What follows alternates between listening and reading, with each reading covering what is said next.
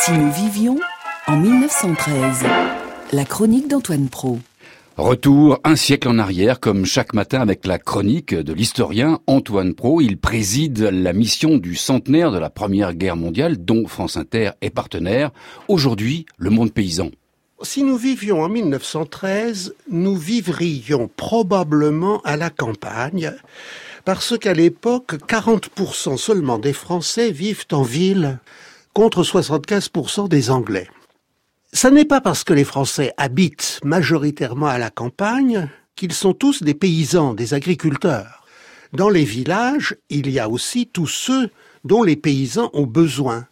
Les maréchaux ferrants, les celliers, les commerçants, les marchands de vin, et sans compter l'instituteur, le receveur des PTT et autres petits fonctionnaires, le cantonnier. Mais les plus nombreux sont des paysans. On estime qu'il y a alors en France entre 7 millions 9 et 8 millions d'agriculteurs, ce qui représente plus du tiers de la population active, 35%. Et l'agriculture produit 40% de toute la richesse nationale. Mais nous avons aujourd'hui une image très idéalisée du paysan d'autrefois et c'est une image très fausse. D'abord parce qu'elle unifie un monde très hétérogène, avec de multiples différences entre propriétaires, non propriétaires, grandes et petites exploitations, agriculteurs qui produisent pour vendre, les viticulteurs, les céréaliers, ou qui produisent seulement pour vivre sur leur ferme avec leurs quelques bêtes, leurs potagers et leurs grains. Sur 3 millions et demi d'exploitations de plus d'un hectare, plus de la moitié, 55%, ont entre 1 et 5 hectares. C'est donc de toutes petites exploitations qui sont largement majoritaires.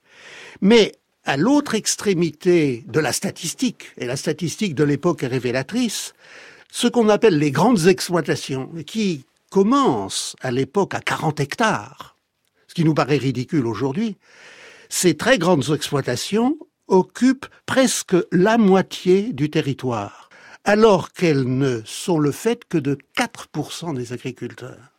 Donc un paysage extrêmement contrasté, auquel il faut ajouter, ce sont aussi des paysans, mais des paysans d'un type un peu différent, les salariés.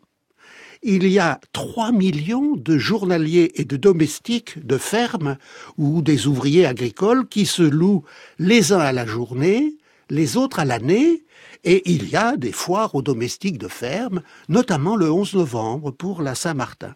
L'image du paysan d'autrefois est aussi fausse parce qu'elle ne dit rien de la dureté de leur vie. Les paysans sont pour la plupart des gens très pauvres, qui vivent très difficilement alors qu'ils s'épuisent au travail.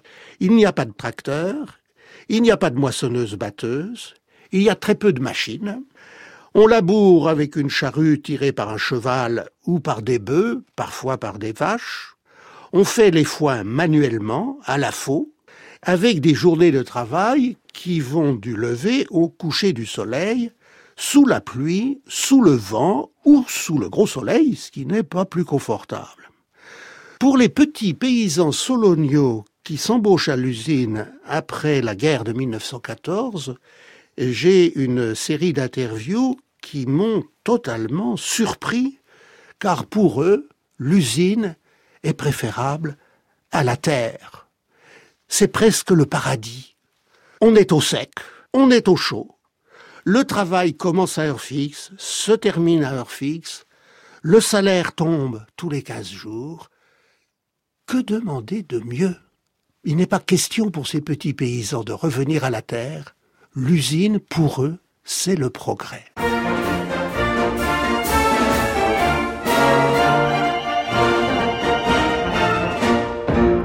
Si nous vivions en 1913, demain Antoine Pro nous parlera du pain il y a 100 ans.